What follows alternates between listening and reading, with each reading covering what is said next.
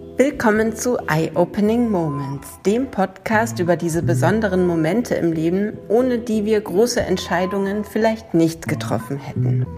Ich bin Anne-Kathrin Heyer von Edition F, euer Host für diese fünfteilige Podcast-Reihe, in der wir euch jede Woche eine spannende, inspirierende Frau vorstellen. Wenn Alina einen Raum betritt, dann wird es unmittelbar sehr hell. Das ist wirklich so. Alina Wichmann ist Sängerin und Songwriterin, die eigentlich immer strahlt, immer irgendwie vor sich hin singt, mal leise, mal lauter, bis alle um sie herum Gänsehaut haben und um Zugaben bitten.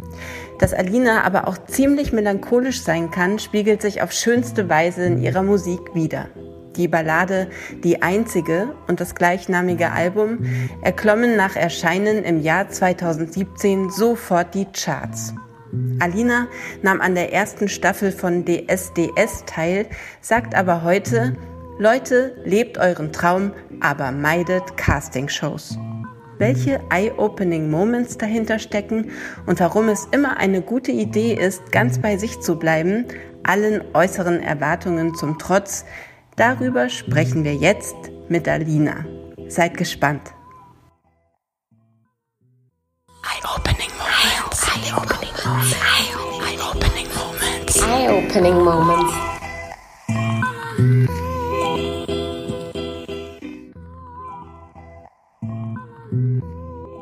Diese fünfteilige Podcast-Reihe dreht sich rund um das Thema Eye-Opening Moments. Kleine und große magische Inspirationen, die uns im Gedächtnis bleiben. Präsentiert werden die Eye-Opening Moments von Max Factor.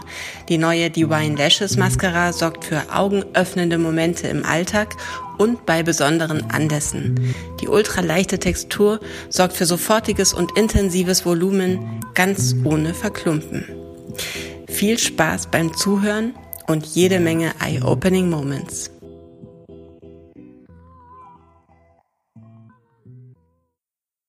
Alina, ich freue mich wahnsinnig, dass du heute bei uns bist, bei Edition F und ähm, mit uns über Eye-Opening Moments sprechen möchtest. Dankeschön, liebe Anne. Ich freue mich auch hier sein zu dürfen. Schön. Ähm, du hattest gestern Geburtstag. Wie war's? Ja, ich hatte Geburtstag. Es war total schön und ich war im Kreise, im ganz kleinen, engsten Kreise meiner Liebsten die ich hier so in Berlin habe, in meiner Lieblingskneipe und habe vorher noch den halben Tag gearbeitet. Was will man mehr? Ich habe wunderschöne Blumen bekommen, auch von dir vorhin, danke. Anne hat mich gerade an der Eingangstür mit einem super süßen kleinen Strauß empfangen. Ich war ganz äh, baff, dass du daran gedacht hast und ja. danke für so eine Aufmerksamkeit. Das ist echt klar. so toll. Na klar. Ähm, im, Im Namen von Edition F natürlich. Alles klar. ähm, genau. Alina, du bist ja ähm, Sängerin, Songwriterin. Ähm, und als ich deine Stimme zum ersten Mal gehört habe, das war tatsächlich 2017, war ich erstmal komplett irritiert, ähm, weil mich das so, es war so ein bisschen wie wenn man so einen Kinofilm sieht, ähm, mit dem man, also wo kein Bild erwartet ist sozusagen. Also so, dass, dass mich deine Stimme in meinen Hörgewohnheiten so überrascht und ähm, gestört hat, also im Positiven gestört, dass ich erstmal gar nicht auf den Text achten konnte, weil deine Stimme an sich schon so viele Farben hat, dass ich das Gefühl hatte, die erzählt schon an sich so viel, so ohne, ohne den Text. Also ich, ich war so total ähm, äh, fasziniert davon. Ähm, danke das schön. wollte ich dir sowieso schon mal sagen oh. und damit oh. fangen wir gleich mal an. Noch mehr Blumen. genau. Dein Debütalbum erschien also 2017 unter dem Titel Die Einzige und ähm, damit stürmtest du sofort die deutschen Charts und hast irgendwie so den Nerv von richtig vielen Menschen getroffen, die sich darin irgendwie wiedererkannt und damit identifizieren konnten. Wir fangen mal ganz klassisch von vorne an. Vielleicht ähm, schneiden wir da gleich ein paar Eye-Opening Moments. Die kleine Alina im Alter von fünf, sechs Jahren. Was wollte die gerne beruflich machen? Also die kleine Alina von fünf, äh, sechs Jahren, die war kurz davor, auch so ein Eye-Opening-Moment zu haben, dass Musik wahrscheinlich für immer die größte Liebe werden könnte. Ich hatte aber auch schon äh, verkäuferische Ambitionen. Meine Eltern haben einen kleinen Bürofachhandel und den sie selber betrieben haben, über 30 Jahre. Die haben den erst dieses Jahr dicht gemacht. Mhm. Und ähm, ich war dann schon mit meinen selbstgemalten Bildern, stand ich dann, habe ich mir einen Stand aufgebaut draußen, mhm. sehr früh oder habe geholfen mit zu verkaufen. Und zwischendrin habe ich dann ein Eye-Opening-Moment ähm, verarbeitet. Wir waren nämlich in Basel im äh, Phantom der Oper. Mhm. Und das war so beeindruckend für mich, ähm, dass ich äh, da einfach immer mitsingen wollte bei den Songs. Und mhm. während wir so in dem Geschäft standen, manchmal mittags, dann haben wir die CD eingelegt, wenn gerade kein Kunde da war. Und ich habe dann wirklich diese Arie, wo sie am Ende so ganz nah ist das Phantom der Oper und dann geht sie immer so oh, immer weiter mhm. höher, höher und höher und höher. Und ich konnte das als Kind mitsingen bis zum letzten Ton, bis zu diesem ich kann das jetzt nicht mehr, diesen ganz hohen. Und äh, dann kamen natürlich immer Kunden rein und waren immer komplett baff. Wie alt warst du da? Da war ich bestimmt so auch fünf, sechs, Krass. sieben ungefähr. Mhm. Irgendwas zwischen dem, äh, in dem, um den Dreh rum. Mhm. Und das war sehr, sehr eye-opening. Mhm. Und mit sieben dann ähm, einer meiner ersten großen eigenen Auftritte. Meine Eltern hatten nämlich auch eine Band die Büro Live Band. Mein Vater war sehr findig als Marketing, selbsternannter Marketing-Experte mhm. und hat äh, die Band natürlich nach seinem Geschäft genannt. Mhm. Und meine Mama hat gesungen, Gitarre gespielt, Papa hat Trompete äh, gespielt und Faxen gemacht. Mein Opa hat Bass gespielt und Geige. Mhm. Und ähm, ich war natürlich schnell die Erste, die dann auch durch, durchs Mikrofon mal singen wollte. Mhm. Und äh, das führte dann zu dem ersten Auftritt mit sieben mit der Band bei meinem Papa auf dem, ich glaube damals 40-jährigen oder 30-jährigen großen Geburtstag, den er mhm. gefeiert hat. Da habe ich Let's Twist Again mhm.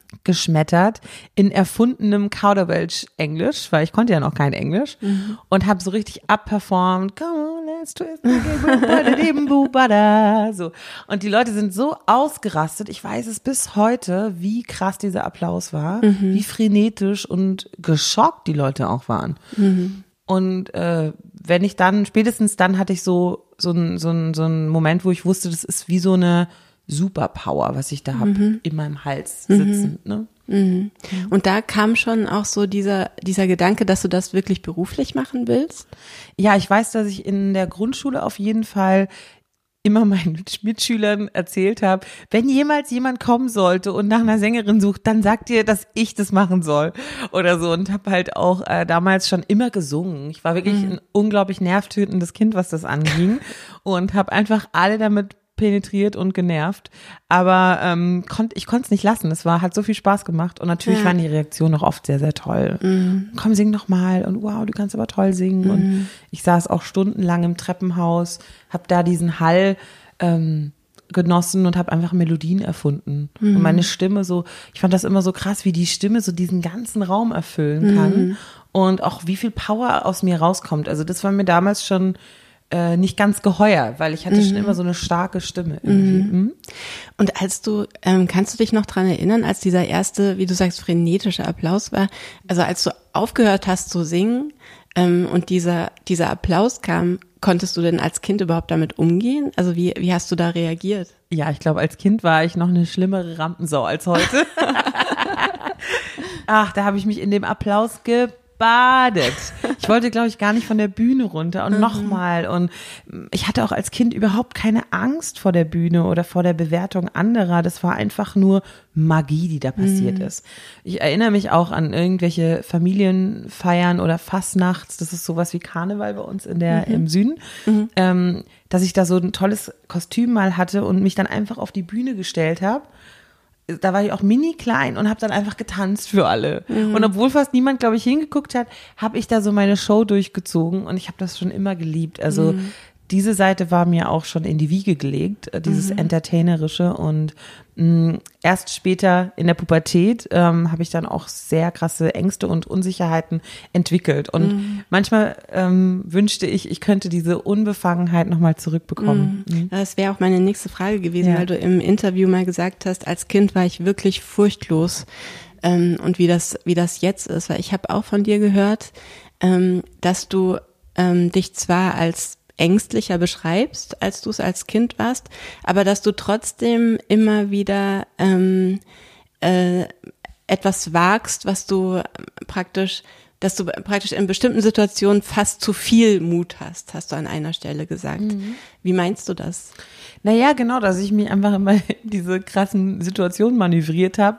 Also auf diese krassen, riesigen Bühnen am Ende des Tages auch. Und mhm. äh, vor denen ich mich eigentlich mein, inner, mein innerer Teenager, nicht das Kind, sondern das, der innere Teenager, komplett einscheißt und auch vor Selbstzweifeln mhm. teilweise fast dran zugrunde geht. Ich habe da 2017, als mein Debüt rauskam, auf einmal ähm, von null auf jetzt in der Waldbühne gesungen, auf einem, mhm. beim Peace by Peace Festival. Eine wunderschöne Erinnerung im Nachhinein und auch der Tag und der Moment an sich waren Hammer.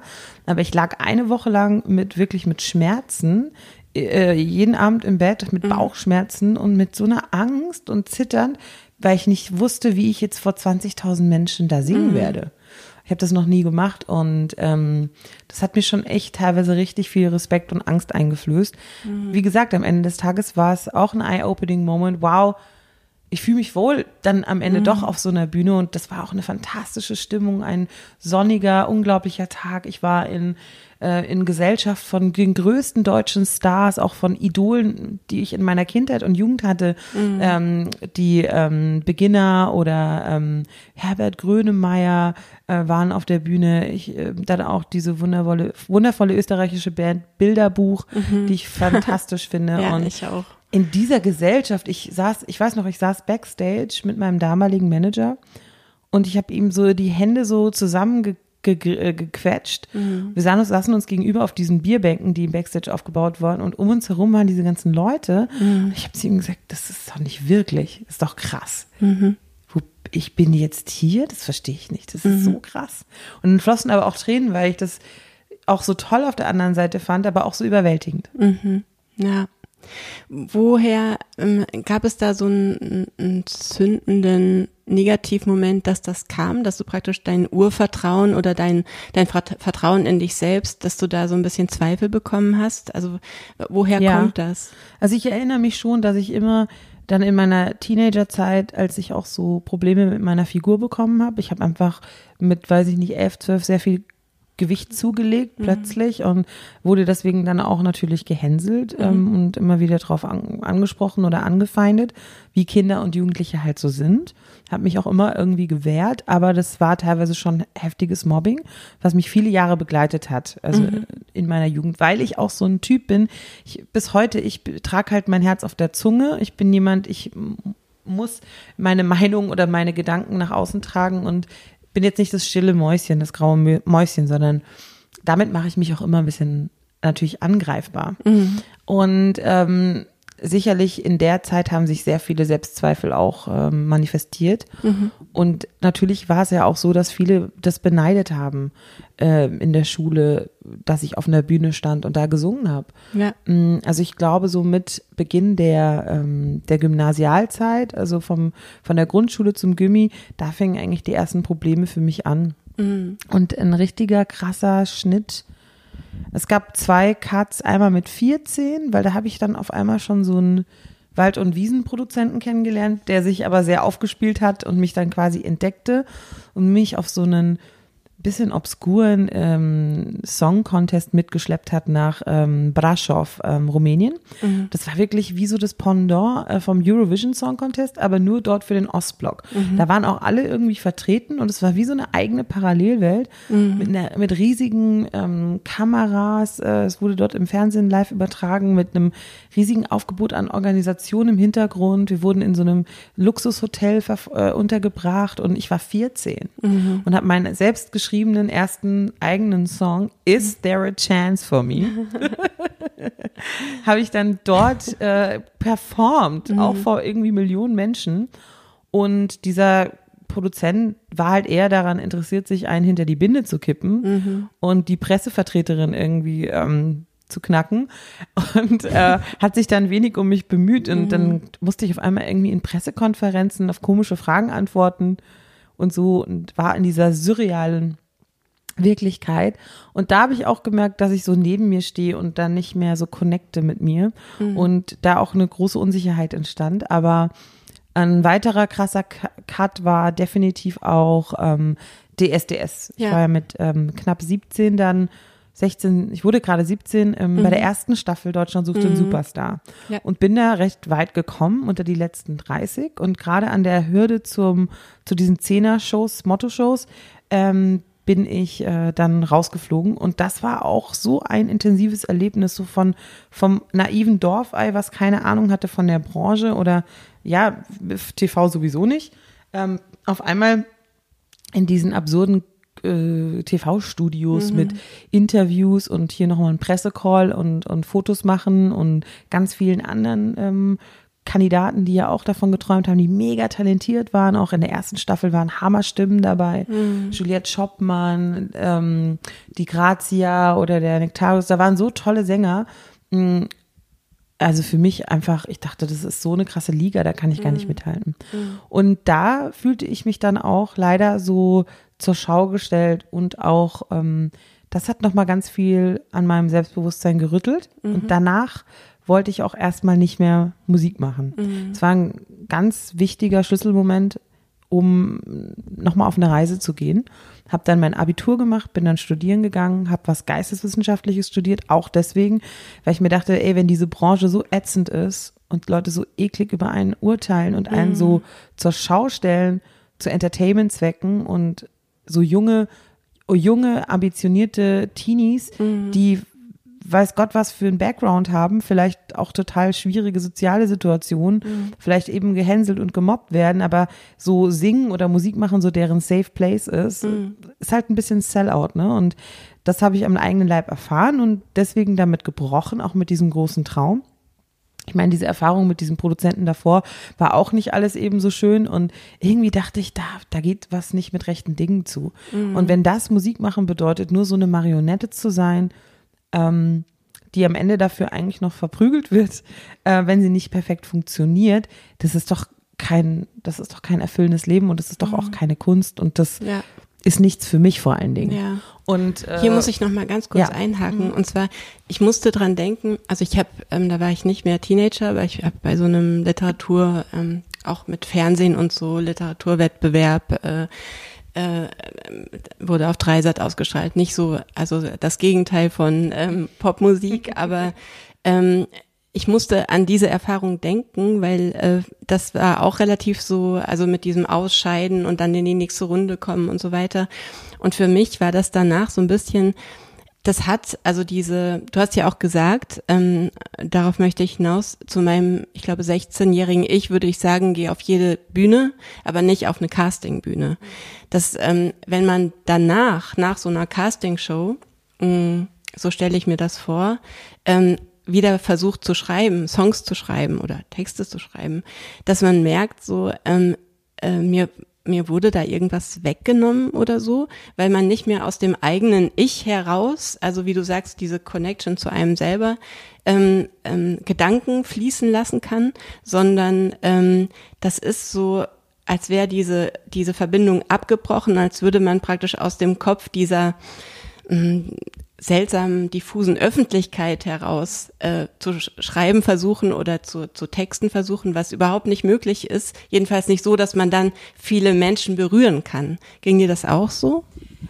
Ich finde es erstmal total spannend, dass du schon so früh auch als Textdichterin, also äh, selbst produzierende äh, Literatur, literarische Kunst, ähm, dich so einem Wettbewerb gestellt hast. Äh, für mich war es ja so, dass ich mein Selbstbild noch gar nicht ich bin noch gar nicht für mich Songwriterin gewesen zu dem Zeitpunkt. Mhm. Ich habe dir gerade erzählt, ich habe mit 14 meinen ersten Song ja. aufgenommen, mhm. den ich selber geschrieben habe. Ich hätte aber nie im Leben behauptet, ich bin Songwriterin mhm. okay. oder Künstlerin. Ja. Und das hat ganz viel mit dem Frauenbild in der mhm. Popindustrie zu tun, wie ich mhm. im, jetzt reflektiert habe, mit viel Abstand und in einem ähm, älteren Alter. Denn was, was mir immer nur gesagt wurde, du hast eine tolle Stimme und du musst so und so aussehen und du musst mhm. eben so auf diese oder jene Art und Weise ein Bild erfüllen, ein mhm. Rollenbild. Mhm. Und in der Welt damals, in der ich sozialisiert wurde, gab es einfach keine Frauen im Mainstream, über die gesagt wurde, dass die ja auch Songwriterin sind, mhm. selbst wenn sie es waren. Mhm. Ich nehme ja ganz gerne immer das Beispiel Mariah Carey. Ich bin ein bekennender Mariah Carey-Fan, auch mhm. wenn man sich da in Deutschland mit Feinde macht, muss man sagen.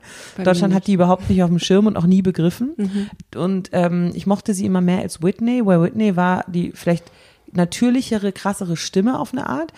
Aber sie war mehr ein Produkt. Mhm. Mariah hat äh, ihre eigenen Songs von Anfang an selber geschrieben, mhm. co-produziert und ähm, ihre Videos sogar co-produziert und Drehbücher geschrieben. Mhm. Die ist ein Allround-Genie. Mhm. Wurde aber in Deutschland besonders auch, auch in Amerika, aber bei uns noch viel krasser, als eher als so eine gemachtes Püppchen dargestellt, die mhm. sich in Kleider einnähen lässt. Mhm. Und später von Oliver Pocher ja irgendwie als Presswurst bezeichnet und mhm. so frauendegradierend. Ja. Und ich wusste das aber Gott sei Dank früh, dass sie eben selber schreibt, weil mein Bruder auch immer in die Booklets und wir haben, er war älter als ich und mhm. wir haben uns immer für diese tollen Stimmen interessiert und immer geguckt, was steckt dahinter. Mhm. Und sie war eigentlich eine der wenigen Stars, die auch so absolut mainstreamig, so übergroß, überirdisch, wie es halt in den 90ern und 2000ern war, mhm. ähm, trotzdem dieses Quäntchen Selbstbestimmtheit hatte. Mhm. Und das hat mich eigentlich auch immer ein bisschen inspiriert. Trotzdem war sie alleine auf weiter Flur und sich, mhm. ich hätte mich bis, niemals mit Mariah Carey verglichen so. Man, das ist einfach überirdisch. Man, man mhm. sieht sich nicht in der, in dieser, in dieser Klasse. Und es gab einfach nichts relatable, wo ich gesagt hätte, ja klar, werde ich Songwriterin oder schreibe meine eigenen Songs. Mhm. Und das ist ja voll die schöne Sache, um sich auszudrücken. Ich habe es zwar gemacht, aber ich habe es nie anerkannt und nie gesehen. Das ist so mhm. absurd. Mhm. Und ähm, das war auch etwas, wo ich Jahre gebraucht habe, um in dieses Selbstverständnis zu kommen. Das habe ich dann mhm. eigentlich erst an der Popakademie, an der ich dann war, ähm, mhm. Ich habe ein literaturwissenschaftliches Studium absolviert mhm. und bin dann erst recht spät mit ähm, 23, 24 ungefähr dann doch nach Mannheim an die Poppe, mhm. weil ich hatte ja gebrochen mit meinem großen Traum, wollte nun was mhm. anderes machen und kam aber, bin da ganz schön aufs Glatteis ge gekommen mit und war sehr lost in meiner Studienzeit und sehr mhm. depressiv und äh, Panikattacken, der ganze Quatsch. War dir das klar, dass das daran liegt, dass du gerade was machst, was eigentlich nicht das ist, was du tun willst? Irgendwie war ich klar, war mir klar, dass ich entwurzelt bin, mhm. dass ich meinen mein Drive verloren habe, nicht wusste, wo ich hingehöre und dieses erste Weggehen von der Heimat, sich selber versuchen zu finden, auf die Reise machen. Ich glaube, es können viele nachvollziehen, die auch jetzt nicht immer irgendwie wussten, sie wollen Sänger werden mhm. oder so, die vielleicht nie so ein klares Ziel hatten. Es ist einfach super verwirrend, auch toll und spannend. Und aber gerade in den 20ern kommen ja dann auch gern so Altlasten hoch, Traumata oder irgendwie, wenn man eben ein bisschen sensibler ist und ähm, war bei mir einfach auch der Fall, das lag bei uns auch in der Family, dass sich das bei mir leider gezeigt hat. Mhm. Und das war eine ganz krasse Phase des Suchens und irgendwie nicht Findens. Und durch Zufall, ein weiterer eye-opening Moment, bin ich dann in einen Künstlerkreis geschlittert, weil ich eigentlich meinen Geburtstag feiern wollte. Mhm. Auch wieder eine kleine Parallele zu jetzt, weil ja mhm. gestern mein Geburtstag war. Und ich äh, wollte einfach eine Location finden. Eine Freundin hat mir einen Tipp gegeben. Ich habe damals in Konstanz studiert, am mhm. Bodensee, ein kleiner Ort.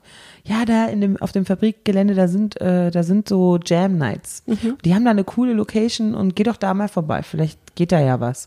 Und danke Lydia, dass sie mich äh, da hingeschickt hat. Ich bin dann einfach alleine hin und habe sofort mit den Leuten, die da waren, connected und mhm. fühlte mich so angekommen. Das waren Schauspieler, ähm, Designer, Musiker. Auf einmal stand da diese Jazzband, die irgendwie vor sich hin improvisierte. Jeder war eingeladen, mit auf die Bühne zu kommen.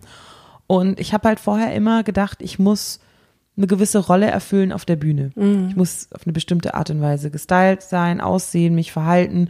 Es muss alles perfekt vorbereitet sein. Ich muss genau wissen, was passiert. Ich muss meinen Text können und so weiter und habe mich dann treiben lassen und bin einfach mal auf die Bühne ohne diese Vorbereitung mhm. und habe aus der Kreation herausgearbeitet, aus der Schöpfung eigentlich, mhm. aus der Impro Improvisation. Und äh, das vor fremden Menschen, mhm. ohne irgendwelches Hilfsmittel oder doppelten Boden oder so. Und das war auch krass, weil da habe ich wieder gespürt, worum es beim Musikmachen eigentlich geht ja. und was auch für eine Kraft in mir liegt. Und das, meine Stimme ist zwar mein Instrument, mhm. aber die Inspiration kommt irgendwie von woanders. Und etwas zu erschaffen war eigentlich immer meine Motivation. Mhm. Mir hätte es niemals gereicht, wenn ich jetzt einfach nur berühmt geworden wäre. Mein mhm. Gesicht einfach nur tausendfach auf irgendwelche Sachen gedruckt worden ja. wäre oder super omnipräsent im Fernsehen und allen Medien zu sehen. Mhm. Das hatte ich ja so ein bisschen gespürt nach DSDS, wie es sich anfühlt, wenn Leute kommen und auf einmal ein Autogramm von dir wollen. Mhm. Da habe ich mich immer gefragt, aber warum? Mhm. Die kennen mich nicht. Mhm. Und ich habe doch da irgendwelche Coversongs vielleicht ein bisschen gesungen in Ausschnitten, die die dann im Fernsehen zusammengeschnitten gesehen haben. Aber was, warum? Mhm. Und ich habe ja nichts geleistet. Das, da ist ja nichts, was ich auf den Tisch gepackt habe. von mir. Und irgendwie hatte ich anscheinend immer diesen Drang, eigentlich was zu erschaffen und zu kreieren.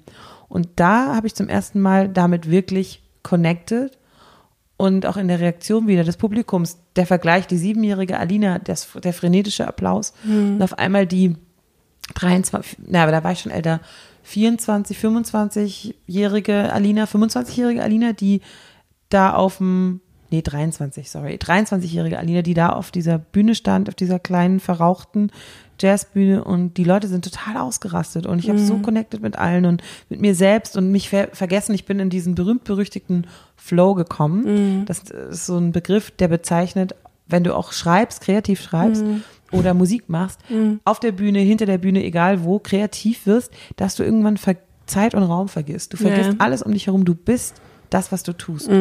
Auch Sportler würden sagen, sie haben einen Flow Ja. oder ähm, es gibt's in allem. Und dieser Flow ähm, war so krass wieder zu spüren, in dieses Ur, in diese Ursuppe irgendwie zu kommen, von dem, worum es eigentlich geht in der Musik. Schöpfung. Und ja, und dann war es wirklich wie so ein Aha-Moment. Ich war wie wach geküsst und wusste dann, nee, Alina, das ist deine Superpower. Da hast du ein, da hast du einfach was mitbekommen, was fast niemand hat. Und das ist so eine Macht in dir, das ist so eine Leidenschaft, so eine Kraft. Es wäre wirklich verschwendet, wenn du es nicht nutzt. Und die Liebe war auch wieder da. Ja. Und ich wusste, da wartet was Neues auf mich und war ganz aufgeregt, das zu entdecken. Die Und, Liebe ja. zu dir, zur Musik, zum Publikum. Also ich kann nicht abstreiten, dass ein gewisser Selbstwert sich auf jeden Fall bei mir auch über meine Tätigkeit manifestiert. Es ist einfach so, wenn du vielleicht auch mit dir struggles, aber du kannst was ganz besonders gut, dass du auch natürlich ähm, das Lob und die Anerkennung, die du dafür bekommst, dich ja auch triggern und motivieren und auch ein Stück weit deinen Selbstwert bestimmen. Das ist nicht gesund und es ist etwas, was man sich auch immer wieder vor Augen führen muss und versuchen muss, sich davon zu lösen, weil das wird dich irgendwann krank machen und das ist einfach eine Einbahnstraße. Äh, Selbstliebe und Selbstwert daraus zu schöpfen, wie gesagt, ist gefährlich. Und ich würde aber nicht so weit gehen und behaupten, dass ich davon völlig losgelöst wäre.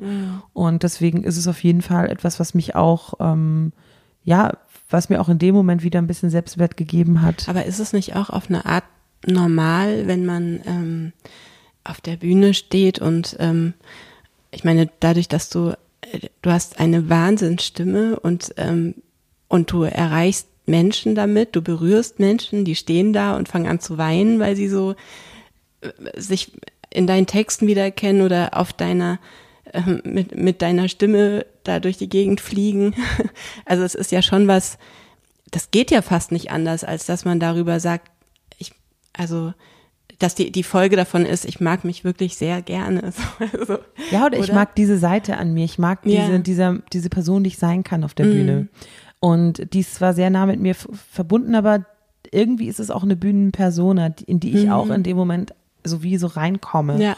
Und ähm, ich stehe manchmal wie, wie neben mir und beobachte die Szenerie und denke, krass, was geht denn hier ab?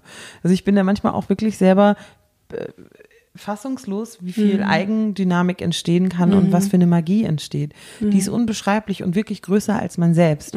Und nicht nur im Moment der Performance, wenn man singt, so dieses direkte, die, der Klang, die Vibra- Vibration aus meinem Hals und äh, die Connection vielleicht mit meiner Seele und meinen Gefühlen überträgt sich so auf die auf die Haut, auf, in die Gänsehaut der Leute und, und kulminiert dann so in Tränen aus den Augen, sondern es ist auch, wenn man schreibt, ähm, irgendwie entsteht auf einmal diese Geschichte, das wirst du vielleicht auch kennen, du hast etwas erlebt und viele Perspektiven vielleicht auf die Sache, viele ungeordnete Gefühle dazu, die dich immer unterschiedlich heimsuchen in unterschiedlichen Momenten, in unterschiedlichen Tagen.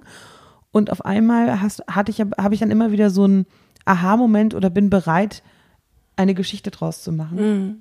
Und dann wird die Geschichte, kommt so durch mich hindurch. Dann ist die so da und fertig. Ja. Dann habe ich darüber genug nachgedacht oder gebrütet und dann darf das so etwas Abgeschlossenes werden, etwas Greifbares, Hörbares. Und wenn ich dann im Studio bin und diesen Song dann zu Blatt, zum Blatt bringe und einsinge und wir das ein bisschen produzieren und man hat dann auf einmal diesen Song, ist eigentlich der Moment, wo er schon nicht mehr mir gehört. Er wird dann auch größer als ich selbst. Und das ist etwas, was ich eigentlich total toll finde.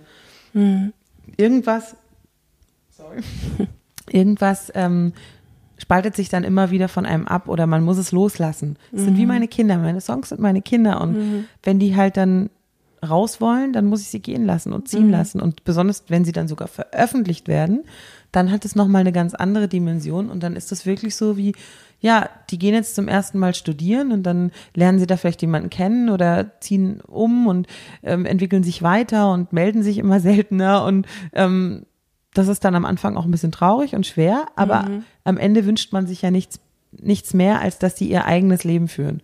Und so ist es mit den Songs. Die, die gehen dann. Mhm. Ja. Mhm. Die werden dann zu den Geschichten der Menschen, die sie hören. Und ich werde nie ganz genau erfahren, was wirklich in der Person vor sich geht, die da vor mir vor der Bühne steht. Mhm. Umso mehr liebe ich den Moment, wenn ich mit den Fans quatschen kann nach einem Konzert oder die mir schreiben. Und was du ja vorhin meintest, es hat wirklich krass connected 2017. Es war irgendwie auch die Zeit für, die Zeit war reif für Songs, die so tief gehen und so ehrlich sind. Es war auch ein gewisser Trend, es lag so in der Luft und es spielte mir auch ein bisschen in die Hände, dass, dass auf einmal diese Authentizität, diese Realness, dieses In sich gehen, diese Innensicht und auch den Mut zu haben, seine Schwächen zu thematisieren in den Songs. Amy Winehouse war eine große Inspiration. Darüber sprechen wir gleich Ja. noch genauer. Ich habe so ein paar Mini-Spiele eingebaut. Yes. Und zwar, ähm, genau, wir ähm, machen da gleich weiter. Ähm, Eye-Opening Moments, die geben ja so Impulse für neue Richtungen im Leben. Ähm, wir spezifizieren das mal kurz. Mm, Ich würde dich bitten, jetzt immer ganz möglichst schnell und spontan zu antworten. Ähm, Eye-Opening Musik. Songs, Auftritte, die dich komplett umgehauen haben, beziehungsweise die dich noch lange beschäftigt haben und beschäftigen werden.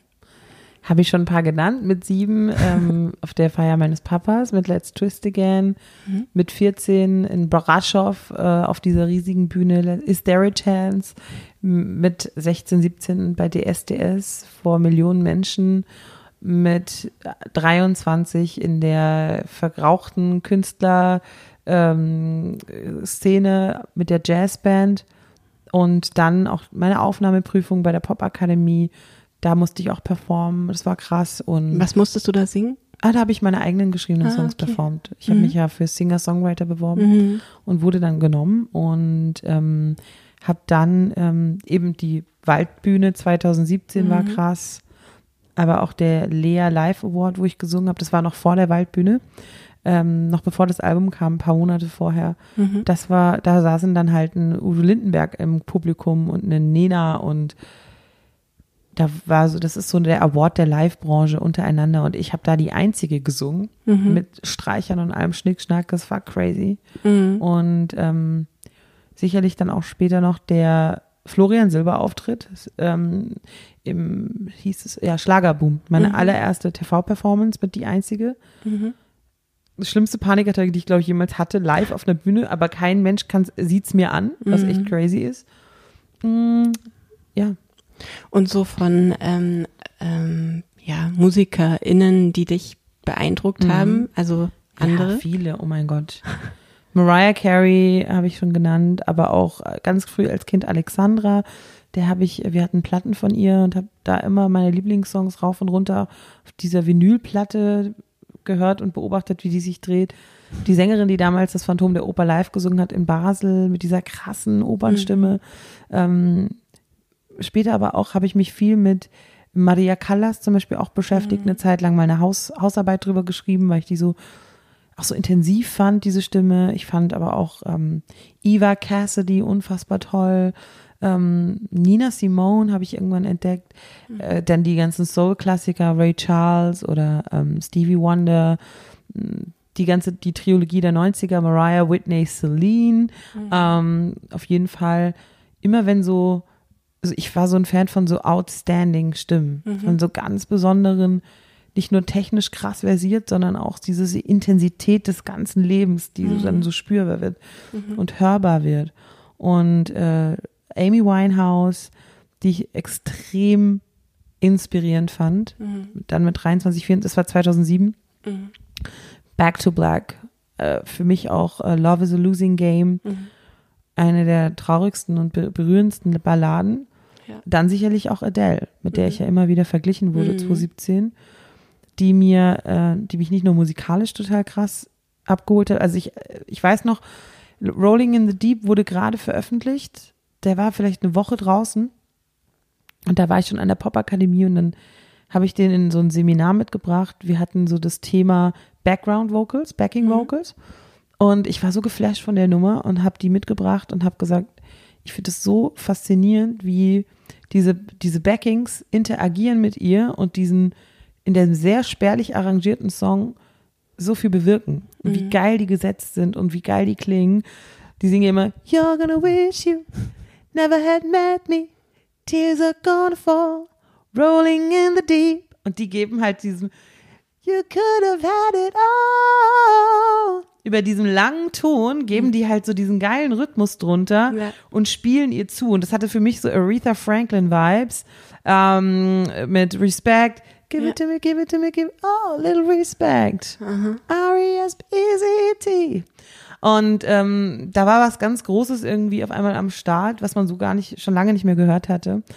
Und ähm, ja, sicherlich auch Lana Del Rey fand ich auch wahnsinnig inspirierend, Ja. weil sie eben ähm, so, ja, eine ganz andere Form von interessant, edgy, anders, auch in ihren Texten besonders, was von sich preisgegeben hat oder eine Figur erschaffen hat, die ähm, nicht ganz in dieses gewohnte weibliche Rollenbild gepasst hat. Mhm.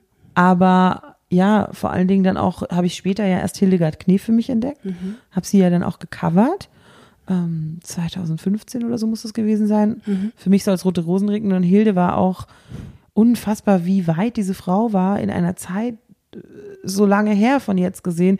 Die war so emanzipiert, die war so furchtlos, ähm, spannend, intelligent, hat auch Bücher geschrieben, hat äh, Gedichte geschrieben, hatte diese einfach diese Attitude, die man so von der typisch deutschen Frau fast bis heute nicht kennt. Also wenn man sich die heutige Popmusik in Deutschland anguckt, ist da auch wenig Charakter vertreten. Äh, Hilde hat mich sehr inspiriert, ja, definitiv. Und seitdem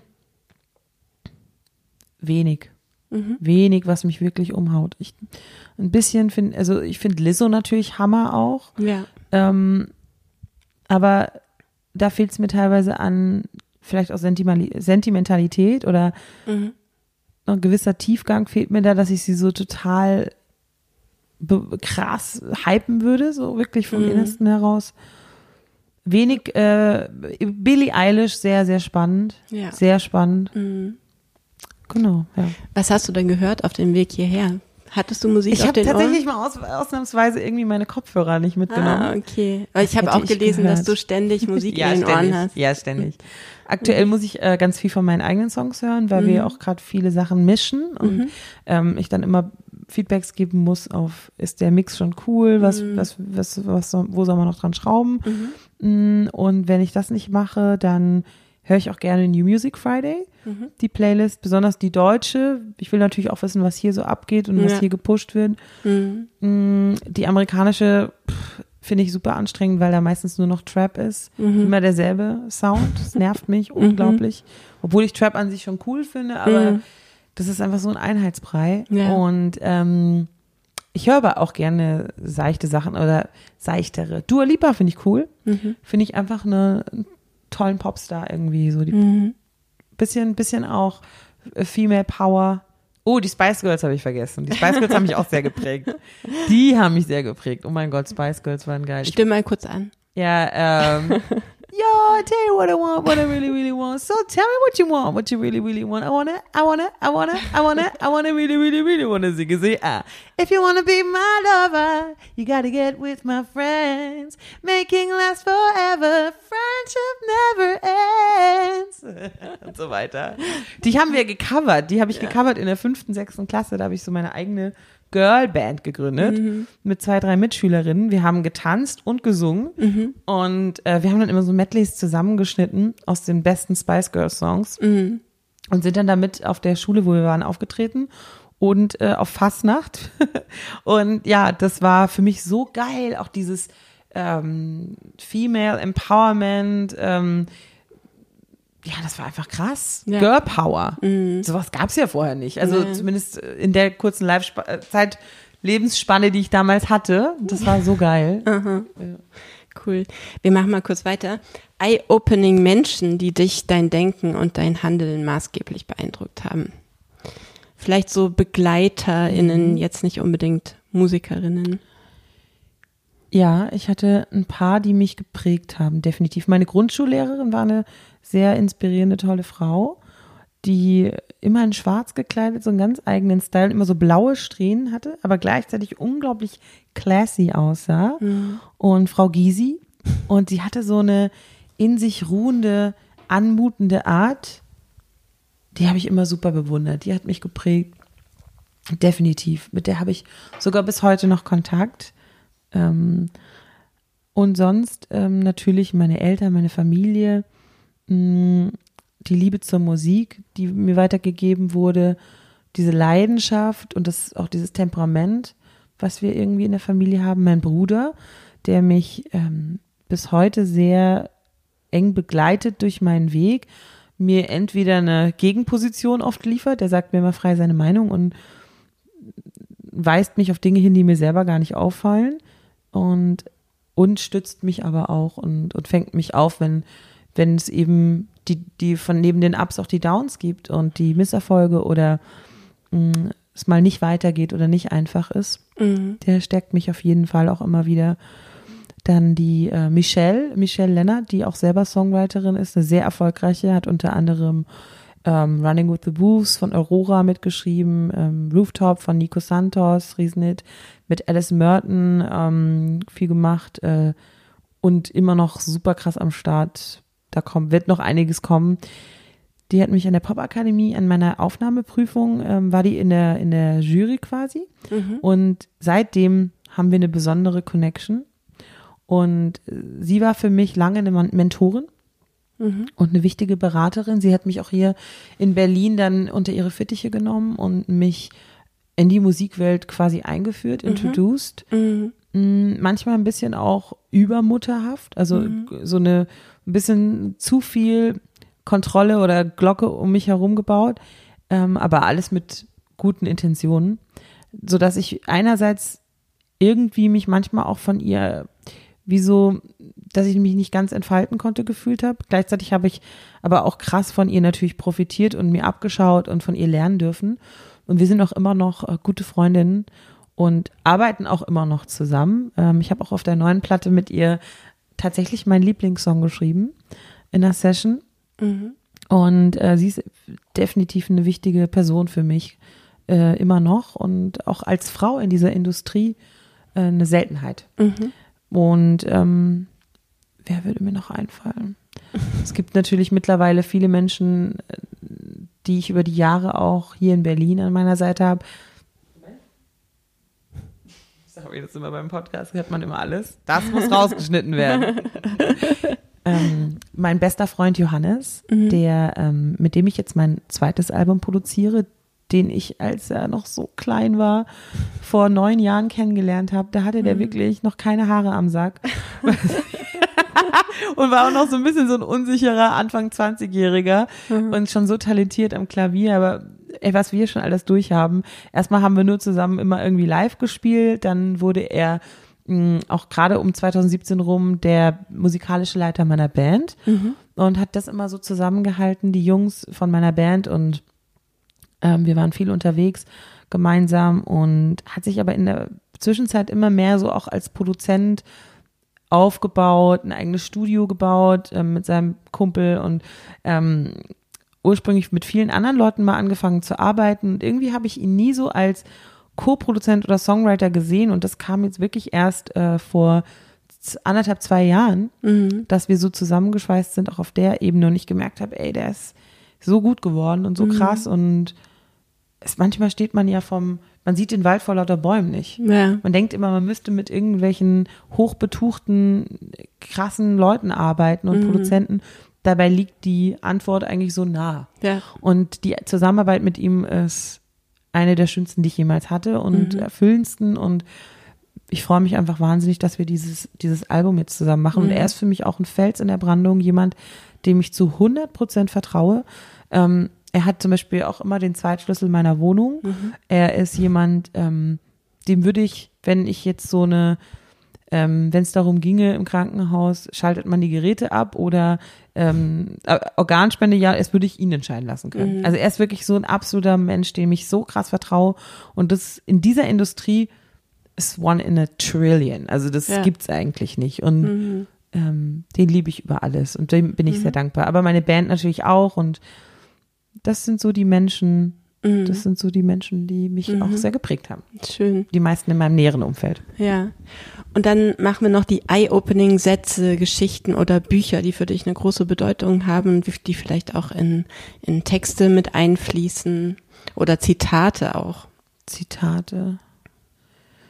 Ich bin ja leider so jemand, der immer die ganzen Sprichwörter und Redewendungen total verdreht und sich nie genau merken kann, wie die eigentlich lau äh, lauten. Was ich äh, mir super gerne tätowieren lassen wollen würde, wäre ganz simpel und einfach You Can. Punkt. Das habe ich auch mal gepostet vor ein paar Wochen auf meinem Instagram-Kanal und ähm, da haben auch viele Leute darauf reagiert. Das ist so einfach. Es geht halt manchmal nur darum, Dinge zu machen Ja. Und eben diese eigenen inneren Dämonen, die man hat, mit denen man kämpft. Ich muss ganz oft eben an diesen Moment denken, wenn ich hinter dieser hinter Backstage stehe und gerade schon so auf die Bühne gucken kann, irgendwie durch einen Spalt oder weil ich schon auf der Seite platziert wurde und es gleich losgeht. Die Performance gleich startet. Und ähm, da stand ich ja auch eben zum Beispiel am Brandenburger Tor 2017 äh, zu 2018, wo dann auch sechs Millionen Leute live zu, acht Millionen Leute live zugucken. Und ähm, das sind schon so krasse Momente. Und da ähm, habe ich gedacht, wäre es voll geil, mal so sowas zu haben hier so am, am Handgelenk oder an der Seite vom Arm, wo ich selber eigentlich so für mich drauf gucken kann. You can. Ja. Und du konntest es auch schon. Das ist, es ist hier, hier steht's. So was man so anfassen kann, um sich zu mich, mit, zu sich selbst wieder zu finden. Hast du Tattoos? Ansonsten? Ich habe nur eins und das ist total missglückt. Ich habe hier an meiner rechten äh, Innenseite, also wie sagt man, ähm, äh, Pulsader auf der rechten Hand, ähm, hier unten so ein, so ein ähm, Notenschlüssel. Und der, ähm, den hat, den habe ich damals spontan, als ich noch in Mannheim war, von einem äh, Typen, den ich flüchtig kannte, von dem ich wusste, der tätowiert, der immer gerne einen gekifft hat, in so einem bisschen runtergekommenen Studio für einen Fuffi. Ähm, und der hat es auch super schlecht gestochen, das ist ganz schlecht verheilt. Und auch an so einer Knickstelle, was man einfach niemals machen dürfte. Aber ähm, es war mir ganz wichtig in dem Moment, mich selber nochmals, es mir irgendwie unter die Haut zu brennen, Ja. wofür ich angetreten bin. Weil auch an der, die Zeit an der Poppe war nicht immer einfach und da bei sich zu bleiben oder sich zu finden und weiterzumachen, das ist eigentlich immer die größte Herausforderung. Geh einfach den nächsten Schritt. Obwohl man nicht weiß, wie man den nächsten Schritt gehen soll und wo der nächste Schritt hinführt. Wenn man mittendrin steckt und vielleicht auch gerade verzweifelt ist oder broke ist oder ähm, eben keine Leute hat, die an einen glauben und ähm, keinen Support. Aber ähm, mich haben oft Dinge, ich zitiere mal ganz gern ähm, von Goethe tatsächlich. Ähm, ich bin ein Teil jener Kraft, die stets das Gute will, doch stets das Böse schafft. Äh, oder ein Teil jener ganzen Kraft. Das hat dann Faust, ähm, ähm, Mephisto hat es zu Faust gesagt, als er sich vorstellt quasi, als sie sich kennenlernen. Und da steckt viel Wahres drin, weil es gibt einfach in, im Leben immer diese, klar, diese Dualität. Also es ist einfach nie alles gut und nie alles schlecht und oft entsteht aus dem Schlechten auch Gutes. Und aus dem Guten kann Schlechtes entstehen und so ein bisschen dieses Yin-Yang-Prinzip. Und irgendwie finde ich das sehr, sehr kraftvoll, ähm, weil die Schattenseiten und das Böse ist auch unausweichlich in diesem Leben. Es ist einfach, es umgibt uns und ist auch in uns drin. Und ich habe auch ähm, meine Schwächen und meine, wenn ich überfordert bin, überlastet bin, gestresst bin oder so, auch andere Seiten, die ich nicht so cool finde, Ja. die, mit denen ich, an denen ich auch immer noch arbeite. Und ähm, irgendwie hat mich das immer so äh, fasziniert. Und ja, ansonsten eher so, ganz oft habe ich halt äh, Songsätze im Kopf, irgendwie eine Situation und auf einmal fällt mir dieser Song ein oder dieser Satz und ähm, ich sehe ihn auf einmal aus einer ganz anderen Perspektive. Mhm, ja. Ähm, du hast ja, du hast gerade schon von der Pop-Akademie gesprochen. Mm, Ich könnte mir allerdings vorstellen, was du gerade gesagt hast, dass dieser schmale Grat, den wir ja alle irgendwie einschlagen und da darauf ähm, Gleichgewicht halten müssen, sobald wir aus von zu Hause ausziehen und ähm, die diese Käseglocke, in der wir so beschützt waren, verlassen ähm, und das harte Leben kennenlernen. Das ist ja, glaube ich, im in, in Popmusik, in dieser ganzen Musik, in diesem Musikbusiness noch viel krasser. Ähm, wie hast du das erlebt, gerade jetzt an der Popakademie und dann, als du nach Berlin gegangen bist? Ähm, wie hast du es geschafft, so das Gleichgewicht zu halten zwischen diesem, die wollen irgendwas von mir, aber ich will das und das? Also ähm, wie, wie hast du es geschafft, da bei dir zu bleiben und nicht umzufallen? Ja, das ist, ähm, ist eine interessante Frage. Und ähm, wenn ich jetzt so retrospektiv drauf gucke, waren das sicherlich auch ähm, Menschen, die mich auch dann supportet haben oder wo ich mit denen ich einfach mich verbunden gefühlt habe. Das waren Studienkollegen in dem Moment, das waren aber auch, war auch eine Michelle, die an mich geglaubt hat, in, in, in mir was gesehen hat, was, was mir einfach gezeigt hat, ich bin hier irgendwie richtig, ich bin hier gewollt. Sie hat mir erst vor kurzem gestanden oder so ein bisschen fast beiläufig durchblicken lassen, dass bei meiner Aufnahmeprüfung einer der Dozenten in der Besprechung, na, wen nehmen wir jetzt und wen nicht, ähm, was zu meinem Aus Aussehen gesagt hat. Und ja, sie ist ja, äh, ja, starke Stimme, aber äh, vom, äh, ist auch zu poppig oder irgendwie, und dann sieht sie ja auch nicht gerade aus wie eine Prinzessin. Was? Wirklich? Ja, ja, das ist krass. Und das hat mir eigentlich auch meine damalige Gesangslehrerin an der Poppe hat mir das ähm, auch mal durch die Blume gesagt, dass sie sich dann auch so aufgelehnt hat oder auch mal was gesagt hat. So geht's nicht. Und Alina ist die krasseste hier, so nach dem Motto. Und äh, sie gehört hierher. Aber irgendwie habe ich das gespürt. Und ich habe halt auch da nicht in so ein gewisses Bild gepasst. Ich hatte fast so ein bisschen fast dramatisch gesagt, die falschen musikalischen Vorbilder. Sowas wie Mariah Carey oder einfach große Melodien singen zu wollen. Oder Dinge direkt zu sagen, die Emotionen krass auf den Tisch zu legen. Das ist nicht das Coolste, was du machen kannst. Äh, Viele verstecken sich hinter ähm, interessanten Formulierungen und Phrasen oder ähm, und erzählen eigentlich nie was von sich selbst, sondern erfinden immer irgendwas. Ich finde das teilweise super unspannend. Und so sehr ich Sprache liebe und die, das bewundere, wie vers versiert viele mit Sprache umgehen können, bin ich zu, will ich einfach zu sehr zumindest von mir was preisgeben oder etwas zu erzählen, was mich berührt oder wo ich das Gefühl habe, ich kann irgendwie ein Quäntchen von Wahrheit aus diesem Leben abbilden und irgendwas geben. Ich bin nicht so sehr an diesen intellektuellen Sch- Kunstwerken interessiert, äh, diese, diese sich im Kreis, äh, ich weiß, Kunststücke wollte ich sagen. Die am Ende Das- mit der Realität nichts mehr zu tun haben. Ja, es ist aber auch toll. Ich meine, ich, ich gucke auch gerne ähm, Kunst im Museum oder ich äh, bewundere eben ähm, verrückte Ideen und starke Metaphern immer. Finde ich me- mega und auch interessante, geile Rhymes und ist mir nicht egal, aber es ist mir nicht das Wichtigste. Ja. Und das war es noch, noch nie, auch noch nie. Und ich muss mich auch nicht hinter einer Pose oder einer Attitude ständig verstecken. Und ich sehe halt viele Kollegen und das ist auch cool, die erschaffen so ein alter Ego. Die erschaffene Kunstfigur, weil sie eigentlich fast schon sehr introvertiert und unsicher sind im normalen Leben und suchen dann auf der Bühne ähm, diese übergroße Gestalt, in die sie sich verwandeln können. Und es ist total der, ähm, also wie sage ich, legitime Weg, aber ist nichts für mich. Und dann habe ich halt auch nicht diesen, ich hatte nicht diesen Band-Background. Ich war immer so eine Eigenbrötlerin, die halt maximal zu zweit im Team mit einem Pianisten oder mit einem Produzenten schon früher immer gearbeitet habe. Und ich komme eigentlich gar nicht so gut mit vielen Leuten auf einmal klar, so einer Gruppe. Wie leite ich jetzt eine Band? Außerdem waren da zu 90 Prozent Jungs auf der Schule. Also, und in meinem Jahrgang von 30 Leuten, die insgesamt Popmusikdesign studieren kon können, konnten damals pro Jahr, ähm, waren in meinem Fach Singer-Songwriter, also mit der Spezi Spezifikation Singer-Songwriter, elf von den 30 und von uns elf waren wir drei Frauen. Und in den anderen Fächern, also in Schlagzeug, Bass, Gitarre, ähm, Keyboard und Pro Producing, gab es keine einzige Frau. Und auch über all die Jahre ähm, ganz wenig Frauen. Und man ist da einfach in dieser Männerdomäne. Ist es heute immer noch so? Es hat sich ein bisschen gewässert, aber ist immer noch so. Ja. Und ich habe auch mal meine Dozenten damals gefragt, warum sind denn hier so wenig Frauen? Das hat mich natürlich beschäftigt. Und dann kam die Antwort, äh, Frauen sind leider qualitativ nicht so gut wie die meisten Männer. Sexismus. Es ist so. Und ich begegne dieser Thematik leider überall in der Branche Ja. bis heute. Mhm. Und ähm, Ich kenne übrigens auch viele, also zum Beispiel eine meiner besten Freundinnen, die ist ähm, Sängerin von Hundreds. Ich weiß nicht, ob du die kennst. ja, Hundreds. Mhm, Eva.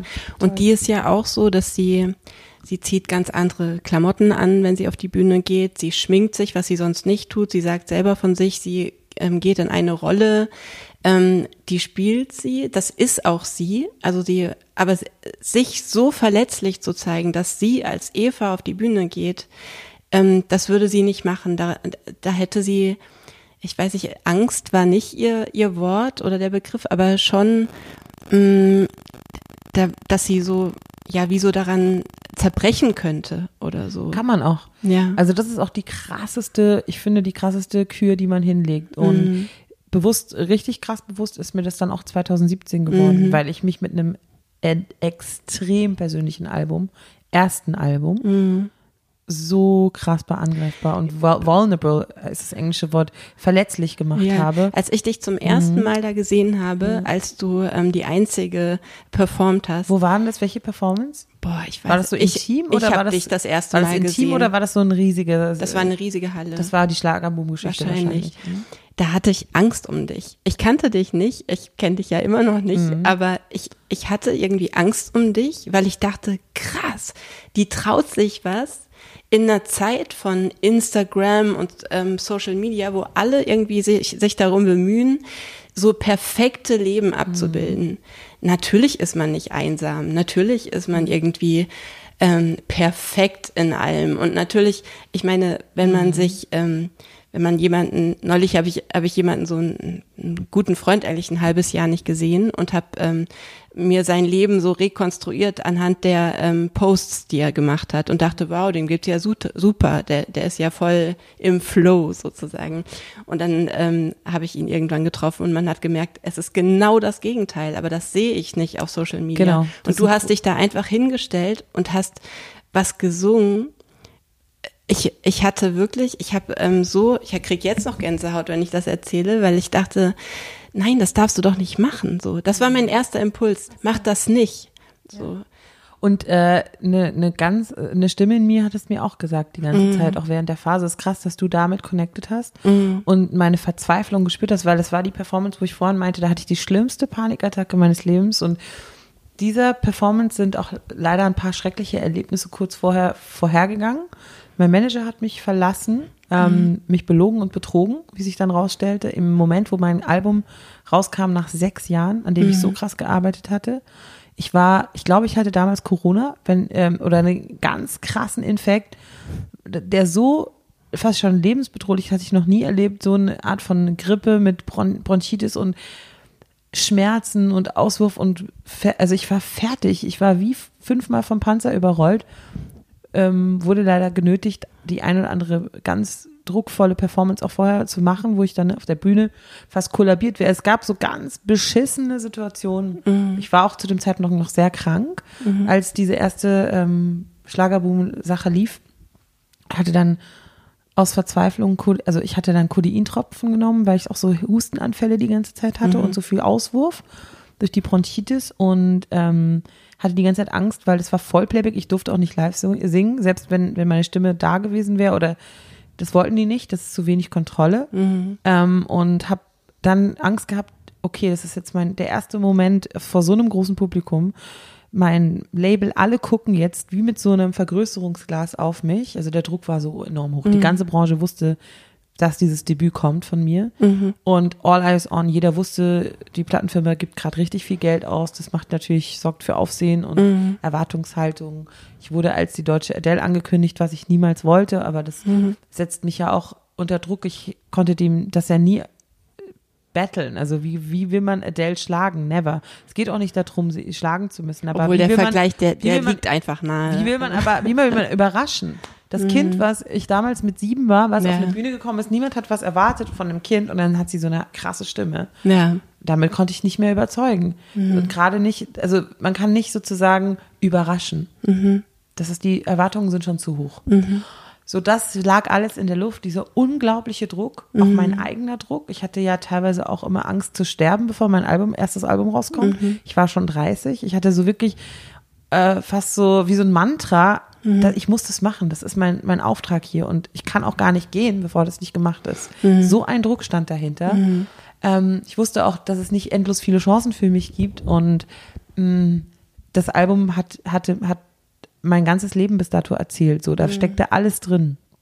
Und dann, wie gesagt, verlassen vom Manager, total krank, auf Codeintropfen, Schmerzmitteln, ähm, und dann in so einer Halle 15.000 Menschen, live in der Halle, vom Bildschirm 6 Millionen, Live-Übertragung, nicht on Tape, sondern direkt live.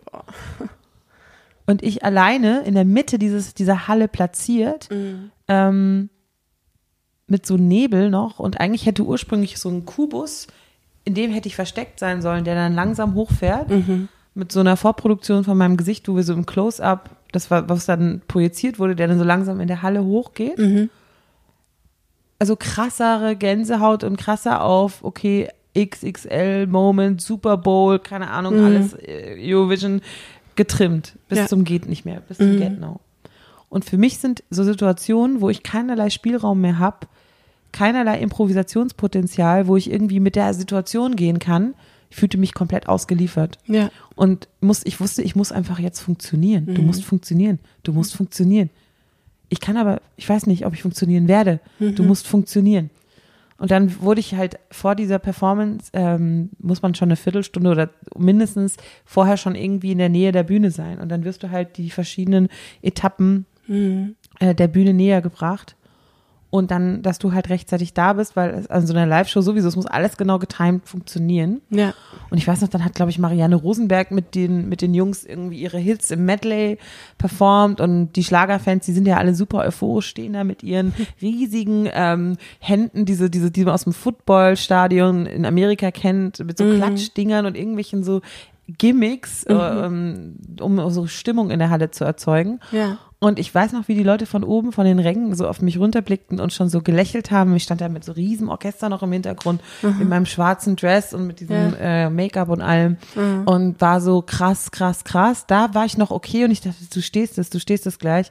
Und dann wurde ich so vor, immer weiter an den Leuten vorbei und diese Aufregung stieg so ins krass Unermessliche, dass ähm, ich äh, fast, wenn ich jetzt erzähle, kommt schon fast das Zittern wieder, dass ich dann so, ich stand dann so da und, und das, das ist zu krass, das ist einfach zu krass.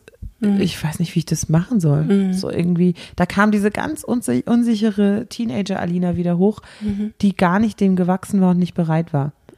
Und wie du schon meintest, viele Künstler werden ein Leben lang niemals eine Platte machen, die so persönlich ist, die so viel erzählt, die so viel von ihren Ängsten und Dämonen preisgibt. Vielleicht am Ende ihres Lebens, so dieser, dieses berühmte Johnny Cash, I hurt myself today, wo dann alle so am Ende seiner Karriere, wo er alles durch hatte, Ja. wo er nichts mehr zu verlieren hat und auch einfach vielleicht bereit dafür war, Ja. diese Offenheit, diese pure Ehrlichkeit. Ähm, ich war das am Anfang. Und dann in so einem sehr künstlichen Environment, in so einem im absurden Zirkus. Und die haben das alles super toll inszeniert und mit ganz viel Herz und Liebe und Kraft und so. Und ich bin denen für immer dankbar. Aber ich war einfach nicht ready und ich war komplett überfordert. Und dann stehe ich also da direkt neben dieser, em- diesem, diesen Treppen, wo es dann hochging. Und dann kam der von der Produktionsleitung. So, jetzt geht's los. Und führte mich eben so auf die, ich, ich kann nicht, ich kann nicht. Ich habe dann noch gesagt, ich kann nicht, ich kann nicht. Aber es war so laut, niemand hat mich gehört. Und hat mich dann auf diese Bühne geführt, mich platziert auf meinen Spot. Dann kam der Nebel irgendwie, wurde dann vorbereitet. Dann war, glaube ich, noch kurz ein Kümmern. Und dann stehe ich dann schon wieder da fünf Minuten. Ich stehe da. Einfach fünf Minuten, bevor es überhaupt losgeht. Fünf Ja. Minuten lang. Und es wurde einfach immer schlimmer. Ich konnte mich nicht, äh, ich konnte mich einfach nicht beruhigen. Die Panik und die Angst waren, wurden wirklich so krass, dass ich äh, dachte, also ich habe mal nichts mehr um mich herum gespürt. Meine Beine nicht, meine Atmung nicht. Ich habe das Gefühl, ich kann nicht mehr atmen. Es ist wie abgeschnitten alles. Ich bin wie gelähmt. Ähm, eine, eine, Pädagogin hat mir mal gesagt, dass, dass wenn du so krasse Angst hast, ist es wie ein, ein, so ein Reh, was vom, vom, vom Löwen irgendwie gefangen wird, so ein äh, Gnu oder wie auch immer, und dann ähm, hatte, weiß es, es gibt jetzt nichts mehr, was ich noch tun kann, kurz vorm Sterben, wenn er dich schon so in der Ding hat, außer sich, äh, außer die äh, Starre, dich Ja. totzustellen. Und das ist ein Automatismus, ein instinktiver, der sich einfach, der auch noch in uns drin steckt, in uns Menschen, bei jedem anders ausgeprägt. Aber wenn du so eine Todesangst oder so eine Bedrohung fühlst, äh, dann kann es eben dazu kommen, dass du wie gelähmt bist. Man sagt ja wie gelähmt vor Angst. Ja. Und ich war so gelähmt. Und dann, weiß ich noch, dann war diese Kamera vor mir mit dem roten Licht und dieser Rauch und alles. Und der macht einen ja zusätzlich noch schwindelig. Und irgendwie ging es dann auf einmal los. Und ich wurde auch groß angekündigt. Ich habe noch diesen Einspieler auch gar nicht so richtig wahrgenommen. Ich stand wirklich neben mir. Und ich wusste aber, ich kann jetzt hier nicht weg. Es war einfach so wie auf Messers Schneide. Ich wusste, wenn ich jetzt gehe, werden sie mich alle fallen lassen. Wenn ich jetzt nicht stehe, das ist meine einzige Chance. Was für ein Druck. Das war der un unglaublichste Druck meines Lebens. Und dann, ähm, weil ich ja auch mich so klein fühlte und, und so ein Teil von mir sich immer noch wertlos gefühlt hat. Natürlich, das spielte alles mit rein. Ja. Not worthy. Und ähm, I don't belong here. Ich gehöre ja gar nicht her. Es gibt ja niemanden wie mich. Es gibt ja keine dicke, ernstzunehmende, erfolgreiche Künstlerin in Deutschland. Auf so einem Level irgendwie. Und das war krass. Und dann habe ich, äh, normalerweise ist es so, wenn dann die Performance losgeht, dann verfliegt so eine Aufregung relativ schnell oder ich kann es dann umwandeln. Ja. Aber das hat bis zum letzt, vorletzten Refrain, also bis zum, bis zum C-Part, Ende vom C-Part des Songs hat es nicht nachgelassen. Und ich weiß noch, wie ich, es gibt so eine Bewegung, die ich immer gemacht habe bei, in der zweiten Strophe, ähm, ähm, irgendwie äh, habe ich mich mit mir selbst arrangiert, all die Zeit, die verstreicht, mit Tätigkeiten ignoriert, habe Freunde in mein Leben perfekt integriert. Und dann mache ich immer so eine so ein, so ein kleines, so dieses Perfektzeichen mit der Hand und gehe hoch mit dem Arm. Das war einfach schon so drin. Und ich war so krass gelähmt vor Angst, dass ich wirklich das nicht ging. Ich konnte das nicht bewegen. Und ich habe auch die ganze Zeit das Gefühl, ich kann meine Lippen nicht bewegen, ich kann ja nicht atmen, ich kann gar nichts. Ich war so in Verzweiflung. Und ähm, das Krasse ist, dass die von meiner Plattenfirma und nachher, die, nachdem die Performance zu Ende war, gesagt, das hat mir die gar nicht angesehen. Krass. Und das fand ich das Absurdeste, Ja. wie die, hoch die Diskrepanz ist zwischen dem, was noch funktioniert hat und wie ich nach außen hin noch diesen Panzer oder irgend so ein Safety-Programm lief, innerlich aber schon die absolute Chaos-Katastrophe ausgebrochen. Und ich habe mich noch nie so gespalten gefühlt von mir selbst. Und ähm, am Ende habe ich diese Performance gestanden irgendwie und ähm, bin auch ganz zum Schluss, weil ich mich dann endlich bewegen konnte und das alles so dramatischer wurde und nicht nur so stehen musste, sondern ich konnte endlich irgendwie mit dem ganzen Ding arbeiten und auch das Adrenalin abbauen und irgendwie, es ist halt was ganz anderes, als wenn du auf eine Bühne gehst und Pam, oh, ich sing irgendwas, was mich gar nicht interessiert, was vielleicht jemand für mich geschrieben hat und tausend Tänzer und nochmal Licht und dann bewege ich mich von links nach rechts. Das ist halt was ganz anderes als, Ja. Hey Leute, ich muss euch jetzt mal was sagen. Ich bin seit sieben Jahren Dauersingle. Ich glaube, mich will keiner und äh, bin ich eigentlich für immer die Einzige. Und das ist real. Und ich kann mich hier nicht nach, nicht hinter nichts verstecken. Und ähm, Was hast du nach dem Auftritt gemacht?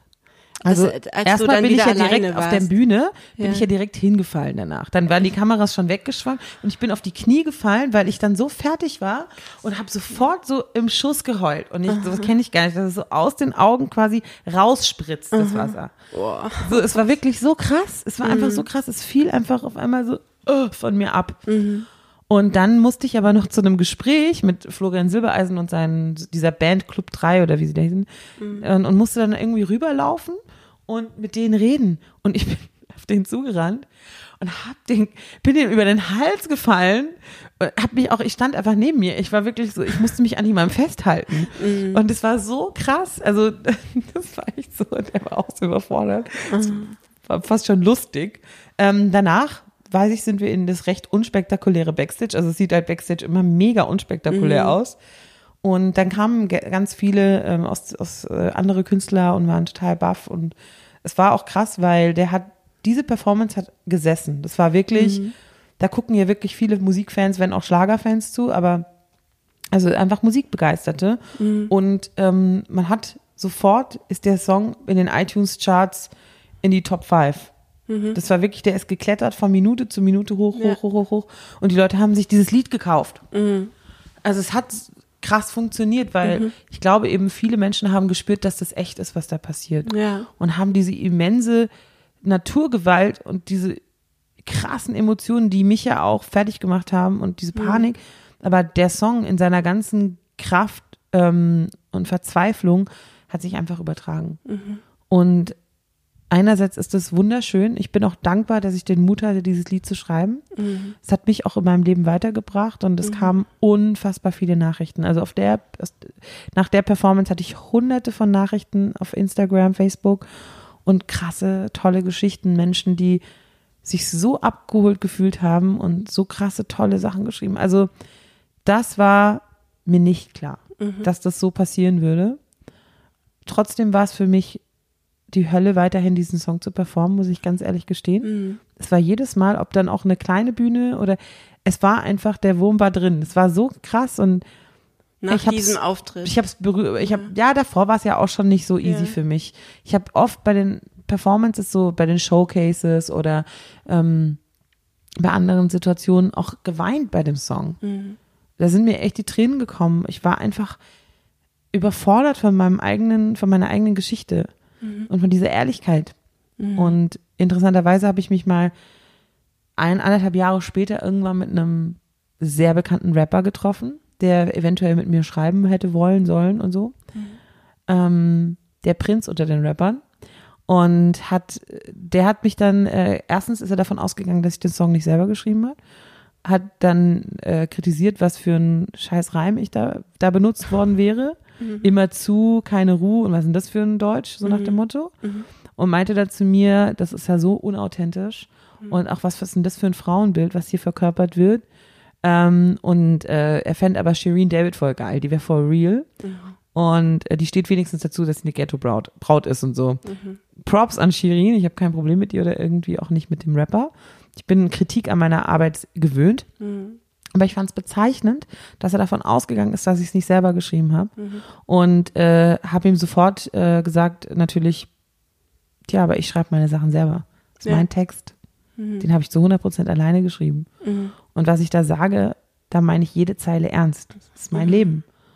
Und es war für mich ein, ein Vehikel, um etwas auf den Tisch zu bringen, was ich mir eigentlich selbst nicht eingestehen wollte. Und für, hat mir im Nachhinein sehr viel gebracht und mich sehr viel wa wachsen und reifen lassen, natürlich in einer super kurzen Zeit. Aber sind solche Sachen wie das, was du jetzt von diesem Rapper erzählst, Mhm. ist das ähm, was, was dir eher im Kopf hängen bleibt, als all die krass positiven Sachen, Nein, ähm, die nein. dir Hörerinnen Nein. schreiben? Oder? Ich erzähle es nur, weil das kriegt man ja sonst nicht mit. Ja. Ne? Also jeder äh, von außen betrachtet ähm, hat ja jeder seine eigene Wahrnehmung. Und ich finde es einfach schade, dass wir in der Musikszene auch von selbst Kreativen und Musikschaffenden noch so viele Vorurteile haben und besonders Frauen so gesehen werden und sie nicht dieselbe Anerkennung erfahren wie Männer und nicht dieselben Chancen haben wie Männer.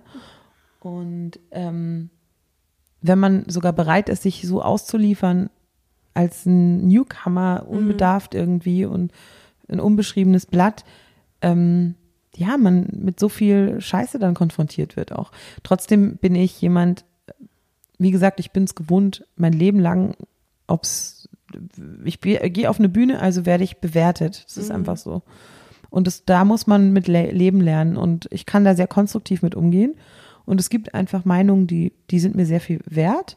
Und ma manche Sachen interessieren mich nicht. Und mittlerweile habe ich so ein Selbstbewusstsein, dass ich zu vielen Dingen einfach auch total stehe und die selber einfach feier. Egal wie andere das bewerten. Und ich stehe zu 100% hinter diesem Album, ich stehe zu 100% hinter diesem Song. Und ich bekomme heute noch Nachrichten für dieses Lied und es, diese Scheiße auf der einen Seite, die ich irgendwie durchgemacht habe, die vielleicht nicht viele mitbekommen haben, hat sich irgendwo trotzdem gelohnt.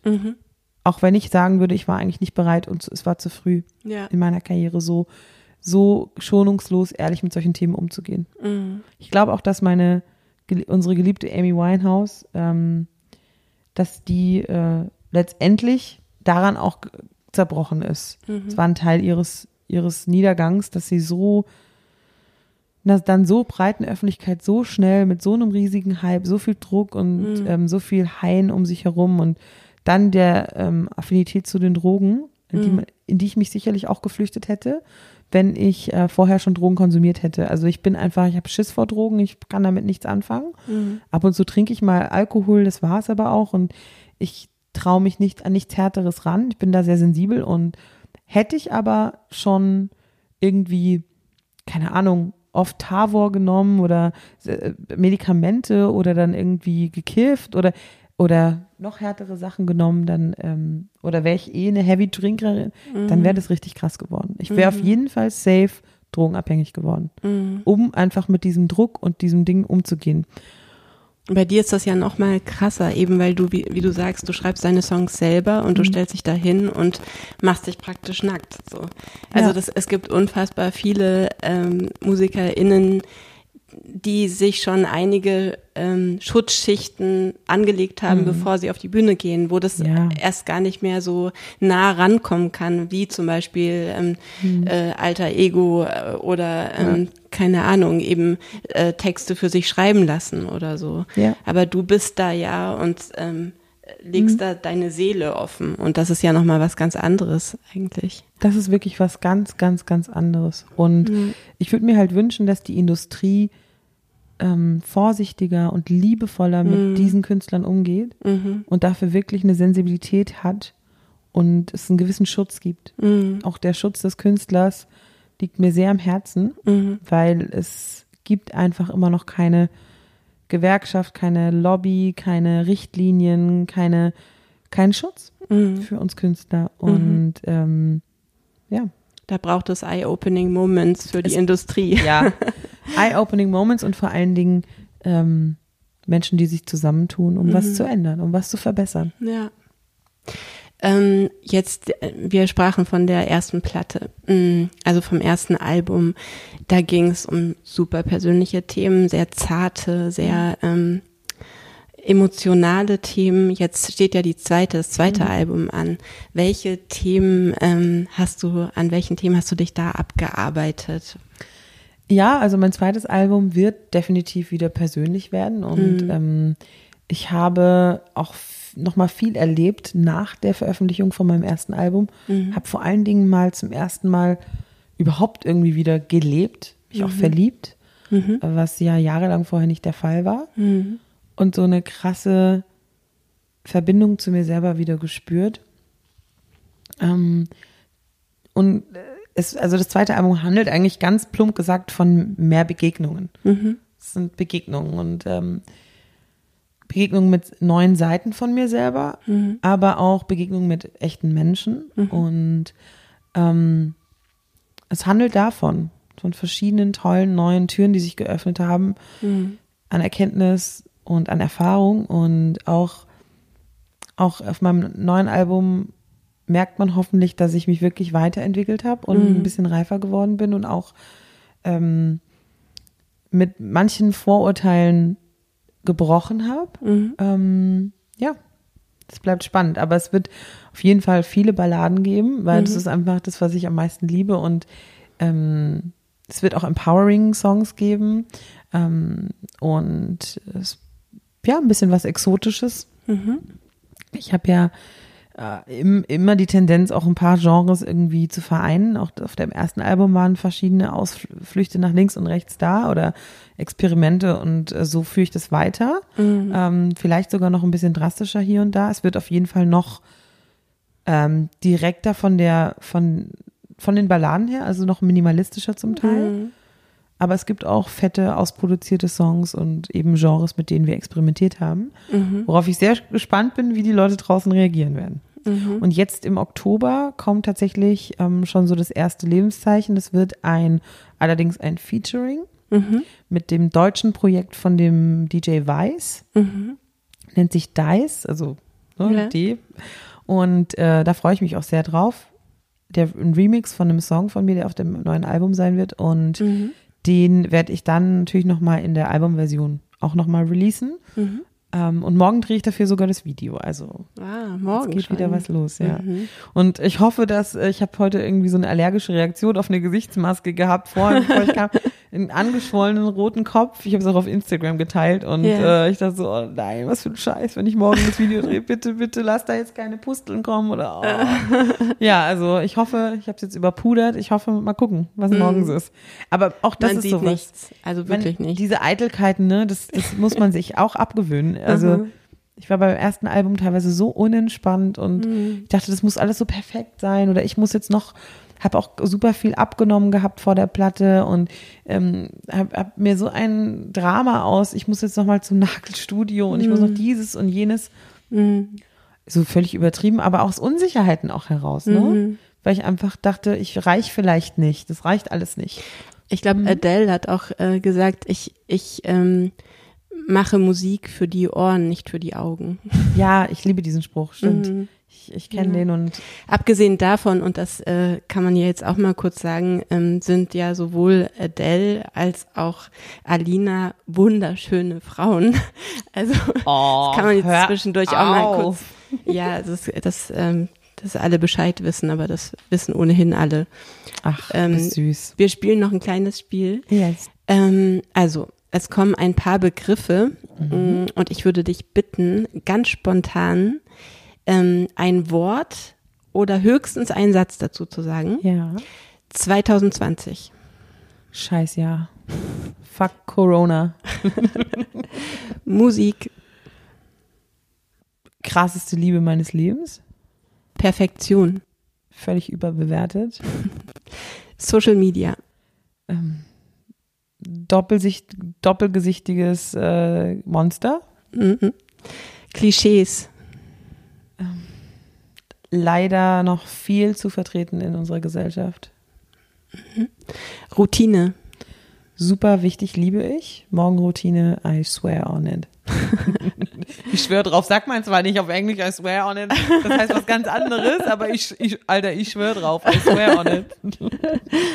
ähm, wie hat der Rapper gesagt, du bist eine echte, äh, das hat er zu jemand anderem gesagt, aber du bist eine echte Ghetto Bitch. Ghetto-Bitch. Ja, eigentlich bin ich auch voll die Ghetto Bitch. Jetzt hast du auch geredet wie eine Ghetto-Bitch. Jo, Digga. ähm, Bühne, Freund und Feind. ah. Öffentlichkeit, In Deutschland nicht so, nicht so wichtig, nicht so dramatisch. Hotelzimmer, Abenteuer. Lampenfieber, Ah, bitte geh weg. Sprache, Ähm, ja, wichtigstes, äh, wichtigstes äh, Werkzeug, um sich auszudrücken. mhm. auf Tour, Würde ich gern wieder gehen mit meinen Jungs. Love it.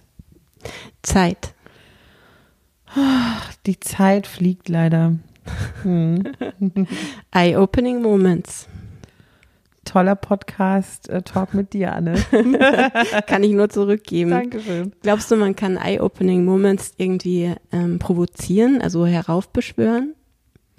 Ja, indem man ähm, sich seinen Themen stellt, indem Mhm. man sich traut, sich mit sich selber zu verbinden, sich auseinanderzusetzen, sich zu reflektieren und ähm, das in Gesprächen mit vertrauenswürdigen Personen zu machen oder äh, in Form von Therapien oder in Form von Yoga oder in Form von anderen Sachen sich zu öffnen für Erfahrungen, die Mhm. einen vielleicht zu einem selber führen. Die Mhm. Reise zu sich selbst. Mhm. Wie kritisch bist du eigentlich mit dir selber? Ich werde ein bisschen entspannter mit den Jahren, muss ich Ja. sagen. Vielleicht ein bisschen nachlässig.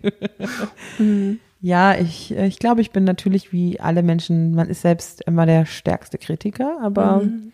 ähm, wie gesagt, mit den Jahren, man kommt ja nicht los von sich, man kann sich ja leider nicht von sich trennen. Mhm. Also muss man einfach manche Sachen hinnehmen, akzeptieren und justieren. Mhm.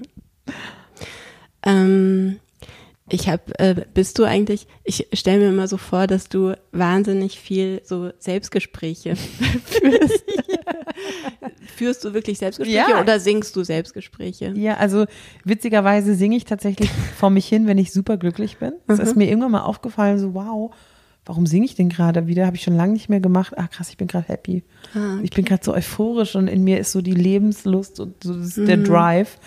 Ähm, aber ich erwische mich auch oft, dass ich so ein bisschen mit mir rede, wie in dem, im Schlaf sogar. Also ähm, Leute, die neben mir das Vergnügen haben, neben mir zu schlafen, also sagen oft, äh, heute hast du irgendwas gelabert, du hast so viel gelabert. also, ne, also da rede ich anscheinend auch mit mir selbst oder mit Personen, die gar nicht da sind. Aber doch das Selbstgespräch, der innere Monolog ist sehr aktiv bei mir und ähm, ja. Ich weiß ja aus verlässlicher Quelle, dass ähm, du, du hast mal irgendwo gearbeitet. Mm, äh, ist, ist glaube ich, schon ein bisschen was her. Also ich meine, in so einem 0815 Büro zumindest. Aus welcher Ähm, verlässlichen Quelle hast du das wohl? Und äh, da gab es ein Kreuz auf dem Boden und da hast du Ja. dich immer hingestellt auf dieses Kreuz und hast einfach mal so ähm, das Kreuz zu deiner Bühne gemacht im Großraumbüro. Naja, wir hatten unsere, wir hatten, ich muss das ein bisschen korrigieren. Ne? Stille Post hat hier so einiges noch be be bewirkt, sag ich mal. Wir haben äh, einfach, weil ich so ein bisschen auch ähm, Feel-Good-Managerin auf einmal wurde. Ich war eigentlich als Office-Managerin engagiert da und ähm, hatte dann auch so ein ähnlich schön, so ein Altbau-Office, wo wir waren und jeder, es gab so verschiedene Räume und Abteilungen. Und wir haben das dann kurzerhand irgendwann ins Disco-Department umgetauft, weil wir uns gut verstanden haben und dann irgendwie eine Disco-Kugel aufgehangen haben. Und es führte dann so weit, dass wir halt, ja, es war halt natürlich äh, immer toll, Alina, was du singst und auch toll und dieses, sing doch mal. Und dann so ein bisschen aus Jux und Dollerei haben wir dann, hat dann eine gute Freundin Anke, die mit uns gearbeitet hat, einfach eine kleine Stage auf, die, auf, der, auf den Boden geklebt. Es war allerdings ein Quadrat. Und äh, jeder war aber dazu aufgefordert, auch die Bühne zu, Ah, zu okay. benutzen. Und ähm, es war eine lustige Zeit und war echt schön, dass wir uns auch alle so gut verstanden haben. Ja. Mhm.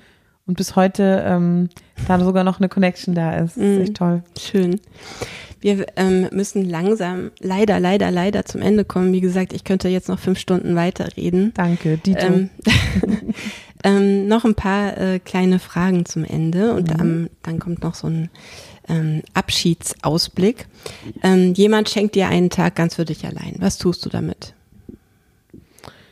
Ich gehe geh dann super gerne mit dem Flow. Also äh, ich kann auch gerne mal nichts tun, wobei wir haben vorhin von Routine gesprochen. Ich liebe so meine Morgenroutine und räume auch gerne meine Wohnung auf und gucke, dass alles so an seinem Platz ist und komme gerne so zu mir, indem ich auch so meine Rituale, sich duschen, sich ähm, frisch machen, sich waschen, reinigen und dann schön machen, irgendwie gestalten. Ich liebe das. Bin auch so ein Fashion-Opfer und äh, liebe es auch irgendwie mein Outfit zu kreieren und ähm, höre super gerne Podcasts. Ähm, YouTube gucke ich auch schon seit Jahren und lass mich da ein bisschen treiben und inspirieren. Wenn ich dann eben Zeit habe, dann kann ich das sehr lange ausdehnen. Und dann äh, in letzter Zeit mache ich sehr viel Sport. Ähm, wird wahrscheinlich an so einem Tag doch nochmal Tennis, Tennis spielen, wenn es dann einen Kurs gibt. Ich liebe gerade Tennis über alles, habe ich in meiner Jugend gespielt und jetzt wieder entdeckt. Ähm, oder so. Ähm, oder fahre mit dem Fahrrad irgendwo rum, treffe mich dann vielleicht auch mit Freunden, wenn die auch zufällig Zeit haben. Und dann muss ich gestehen, ich streife super gern durch Geschäfte. Bin echt so eine Jägerin und Sammlerin. Also es ist schlimm. Und äh, wenn ich unendlich Geld zur Verfügung hätte, würde ich leider auch unendlich viel Scheiß kaufen. Das ist wirklich, oh, ich darf erst gar nicht in, in so Läden. Ich liebe das dann mit Musik auf dem Kopf irgendwie auf der Suche nach dem goldenen Schatz. Super oberflächlich, aber sehr effektiv. Und ähm, Du sparst ja auch viel. Wir haben vorhin darüber Ja. geredet, ähm, dass äh, wir das mit diesen schnellen Rennautos nicht verstehen. Ähm, Nee. Und deswegen, du, du sparst dir ja praktisch das Geld, was du für diese Autos ausgeben würdest. ja, Beispiel. ich ja und ich äh, steck's halt woanders, ich werf's halt so woanders im Fenster raus. nee, aber ich kann äh, kann einfach auf einen gewissen Lifestyle nicht verzichten, möchte das auch gar nicht. Und dafür habe ich dann halt andere Sachen, wo Leute Geld ausgeben. Ist ja immer so. Aber ähm, ja, und ich glaube, das ist es schon. Es ist so super unspektakulär, aber am Ende des Tages sind, glaube ich, die schönsten Dinge gar nicht so spektakulär, mhm. wie Instagram oder so uns das immer weiß machen möchte. Mhm. Man muss jetzt nicht auf die Seychellen fliegen, um mal tief durchatmen zu können. Ja. Da kannst du auch nach Brandenburg mal in den Wald fahren mhm. oder durch den Volkspark laufen oder mhm. ähm, in, irgendwo in die Sauna gehen oder alles um die Ecke. Es ja. ist eigentlich alles überall verfügbar und mhm. wir leben im totalen Überfluss. Mhm. Und ich sehe das auch nicht immer so und denke, oh, noch höher, schneller, besser, weiter. Aber hm. wenn ich ehrlich bin, dann ist das Basic-Ding eigentlich so mein Ding auch. Mhm. Die berühmte einsame Insel, du darfst drei Dinge mitnehmen. Welche sind das? Wahrscheinlich mein Vibrator.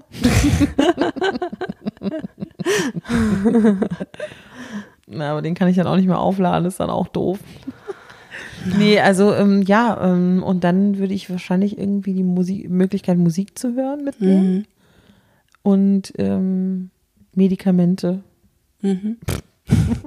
Für den Notfall. Ja, vielleicht.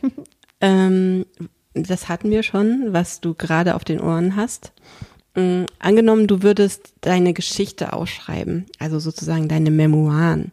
Wie würde der Titel des Buches heißen, wenn du jetzt über dein Leben schreiben würdest? Und wie sollte im besten Fall der Titel heißen, wenn du das Buch in 45 Jahren über dein Leben schreiben würdest?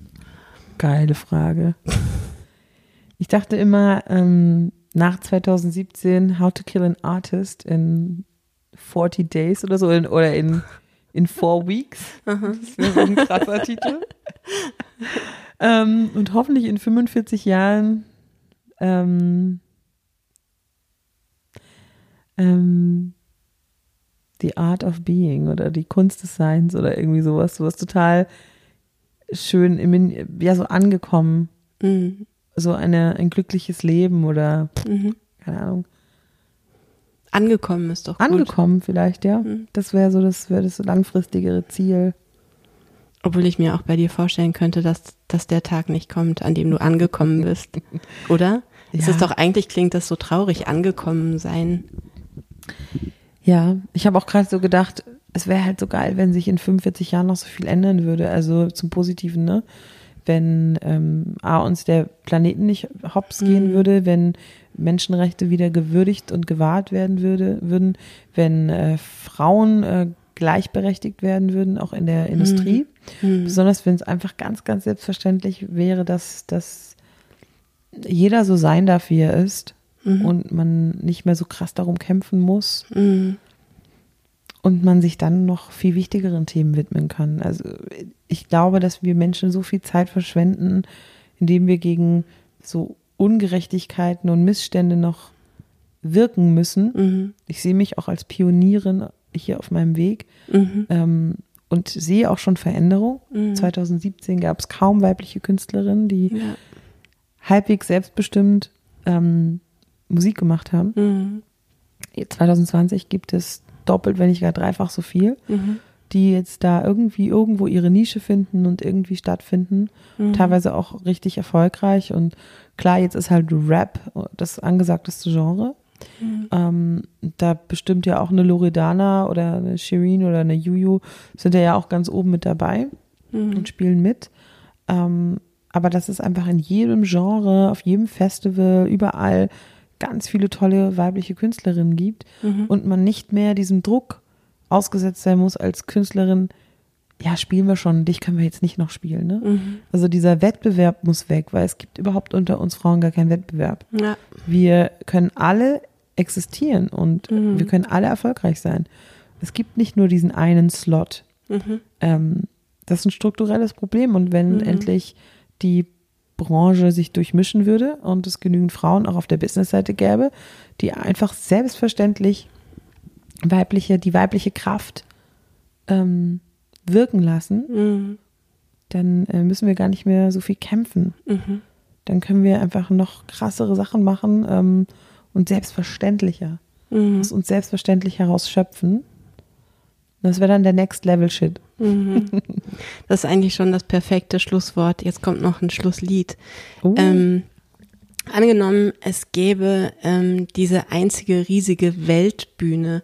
Du hast jetzt äh, ein paar Minuten Zeit, einen Song auf dieser Bühne zu performen und alle, alle, alle, wirklich alle Menschen auf der ganzen Welt hören dich. Welcher Song wäre das? Und ich würde dich bitten, singend zu antworten. Oh. You might say that I'm a dreamer. But I'm not the only one. I hope someday you'll join us and the world will live as one. Imagine all the people living life in peace. Ich kann den Text leider nicht. There's no countries. Irgendwie so, ne? Above us only sky. Imagine all the people living for today. Ooh, you may say that I'm a dreamer but I'm not the only one. I hope someday you'll join us and the world will live as one. Wenn Corona nicht wäre, würde ich dir jetzt um den Hals fallen. Danke, Alina, dass du da warst. Dankeschön, dass ich da sein durfte. Tschüss. Tschüss.